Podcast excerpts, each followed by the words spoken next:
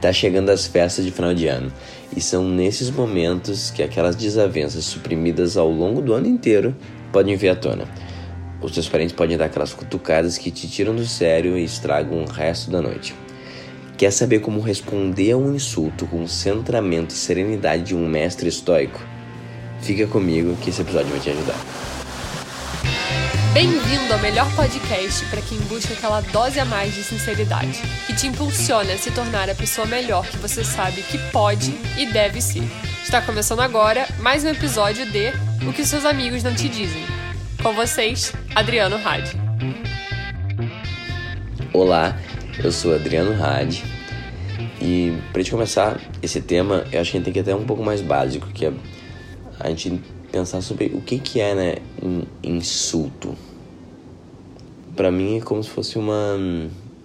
E pro dicionário também. uma afronta à honra, né? É um, é um ataque à dignidade de alguém. Como. Ah, você é um preguiçoso vagabundo.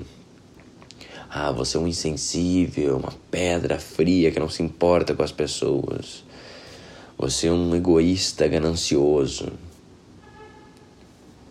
Então o que, que é? Ele é de alguma forma um julgamento, uh, quase sempre, né? Que a pessoa tem um, baixo valor. Então é que a honra dela não é, não é aquilo exatamente intocável, invejável, e sim que tem defeitos. E é algo que a gente faz para diminuir o valor que essa pessoa tem.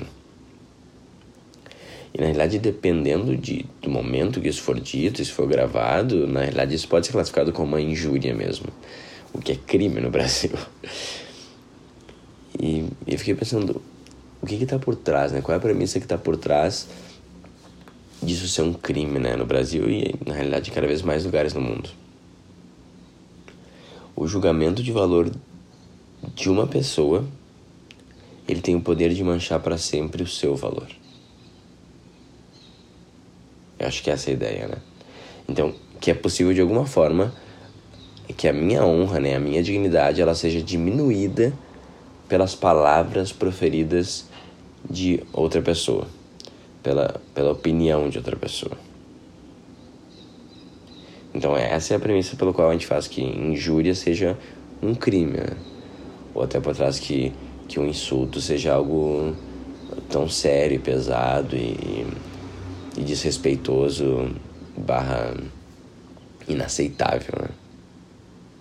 De alguma forma, essas palavras que, que, que alguém está falando, esse julgamento de valor que alguém está falando, eles têm o poder de ferir a dignidade da minha pessoa, tem o poder de realmente diminuir e modificar essa honra, né, essa que foi construída ao longo da minha vida, ela pode ser manchada e diminuída e destruída até por esse julgamento de valor de outra pessoa. Né? É mais ou menos isso, né? Vocês já conseguem ver para onde eu tô indo, mas não sei essa premissa eu entendo de onde ela foi criada e algum sentido que ela tem, mas ela também ela é bem falha, né? Imagina o seguinte, que tu é uma pessoa que ela que é grande e forte. Um cara, sabe, um homem, uma mulher que é, é, é grande, assim, uma pessoa que é, é forte. Daí chega alguém assim irritado, aponta o dedo para ti e fala: "Tu é um fracote anoréxico". E te xinga assim, né? Fere a tua honra. Isso que ela vai falar que tu é um fracote é um julgamento de valor, é uma opinião. Né?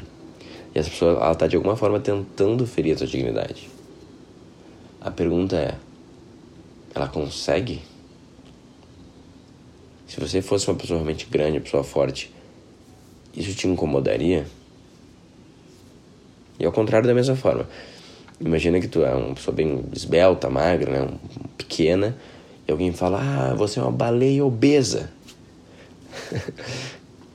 isso surtiria algum efeito? E se não, por que não? Não é aquele que me critica ou me ataca que me insulta, mas a minha opinião que essas coisas são insultantes. Essa é uma frase do Krishnamurti, é um filósofo indiano. E é um cara que eu já li alguns livros, já, já vi algumas palestras dele. E ele tem a sua própria filosofia, assim, pega muito do, do, do hinduísmo, até do budismo, mas na realidade, agora que eu tô falando pra olhar, ele tem ideias que são bem estoicas mesmo. E essa é uma delas, né? Porque pensa bem, imagina que tu tá lá na, um pouco antes do Natal, lá no almoço, lá até na ceia de Natal, no, preparando pro ano novo, tanto faz, tá lá a família reunidos. E daí, depois de um tempo, tem aquela cutucada, aquela tipo, putz, né, tu ainda não conseguiu um trabalho, né, ainda não tenho namorado, alguma coisa assim. Agora, imagina se tu, tu iria realmente achar umas palavras aleatórias que tua mãe, teu tio, teu irmão fala, essas palavras que ele fala totalmente aleatório, tu ia achar elas ofensivas? Voltando ao nosso exemplo de antes, né? Se, se falasse alguma coisa que não faz sentido nenhum, do tipo, né? Tu é uma pessoa magra e pequena e fala, cara, tu é uma baleia obesa. Se, se alguém falasse isso, tu ia achar ofensivo de alguma forma? Agora, se ela falasse outra coisa, que nem eu dei o exemplo agora de alguma coisa sobre o teu trabalho não ser bom bastante, ou você tá desempregado, ou não ter um relacionamento, ou não ter dinheiro, ou qualquer coisa assim. Imagina se elas não fossem tão aleatórias assim, não fizesse sentido nenhum. Quando que tu acha ofensivo as palavras que alguém fala para ti? Talvez seja quando de alguma forma tu concorda com elas. E é aí que tá o problema. Porque pensa bem.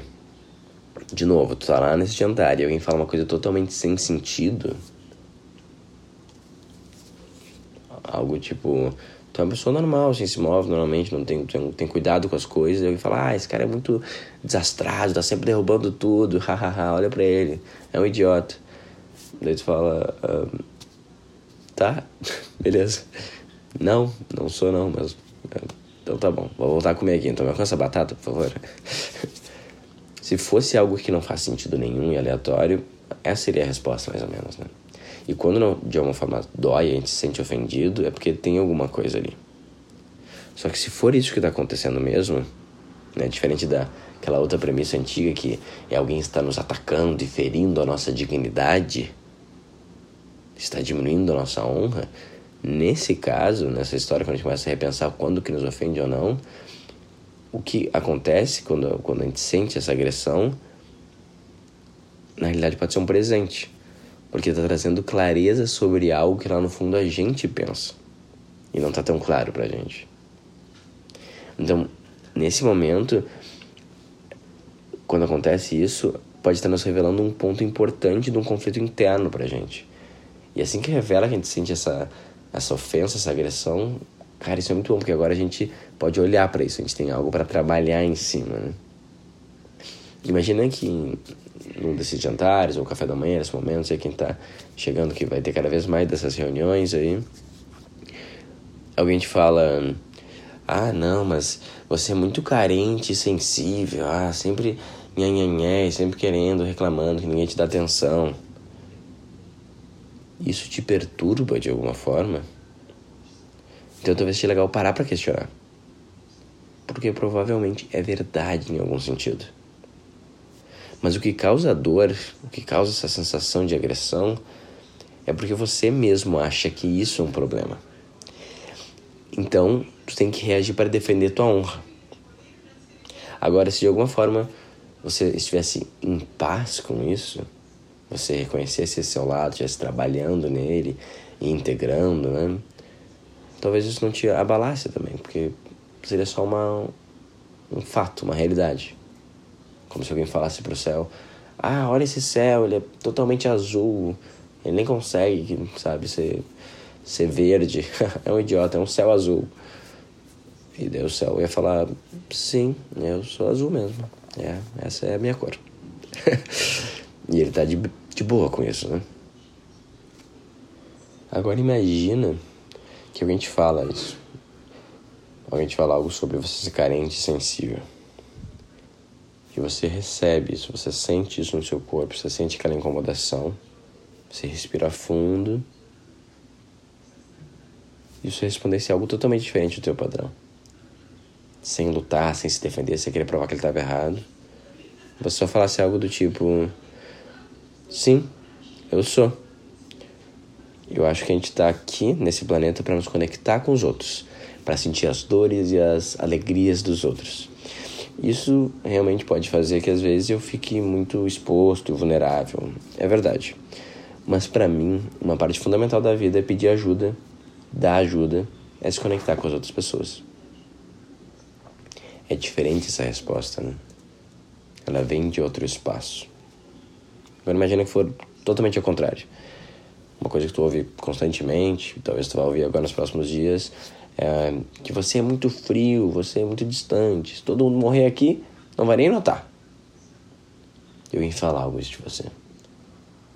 Agora observe se isso te machuca realmente, se parece uma coisa que ah, te ofende.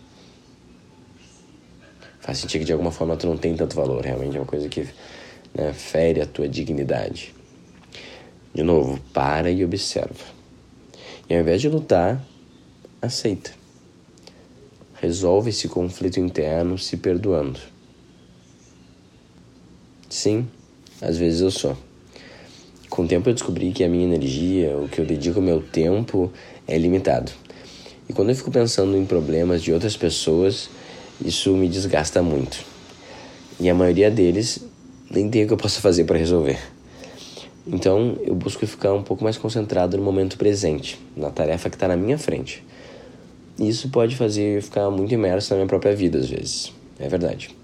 Mas isso não significa que eu não ame muito vocês e que eu estou disposto sempre a ajudar quem precisar.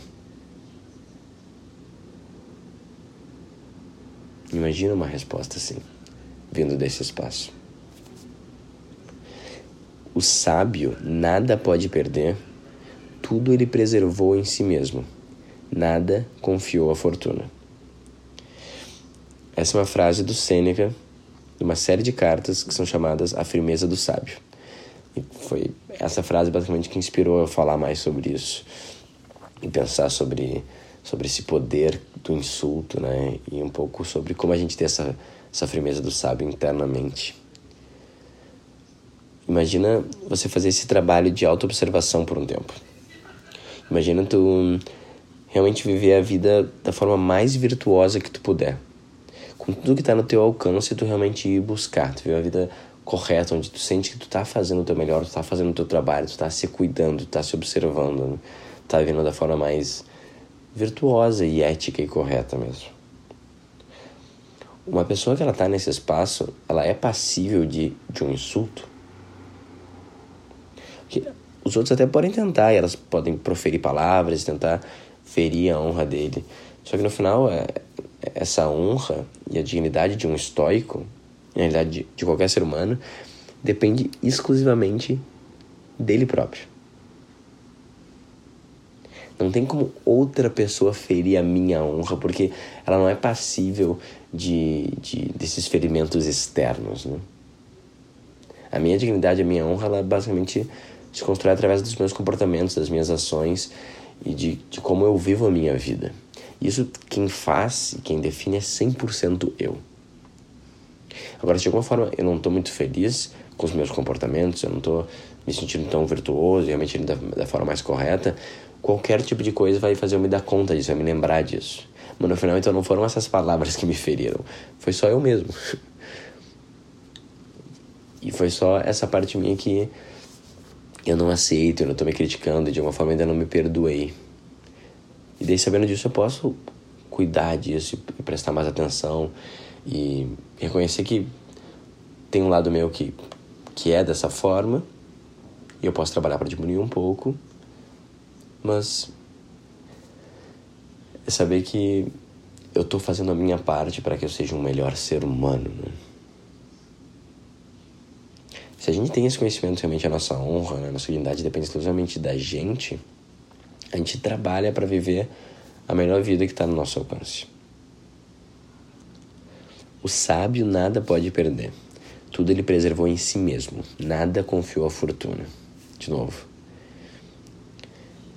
Se ele já está fazendo a sua parte, o sábio, ele já cuida de tudo que ele pode cuidar, ele já faz seu trabalho interno, ele vive da forma mais ética, ele, ele vive da forma mais altruísta e mais correta, já está tudo preservado dentro de si.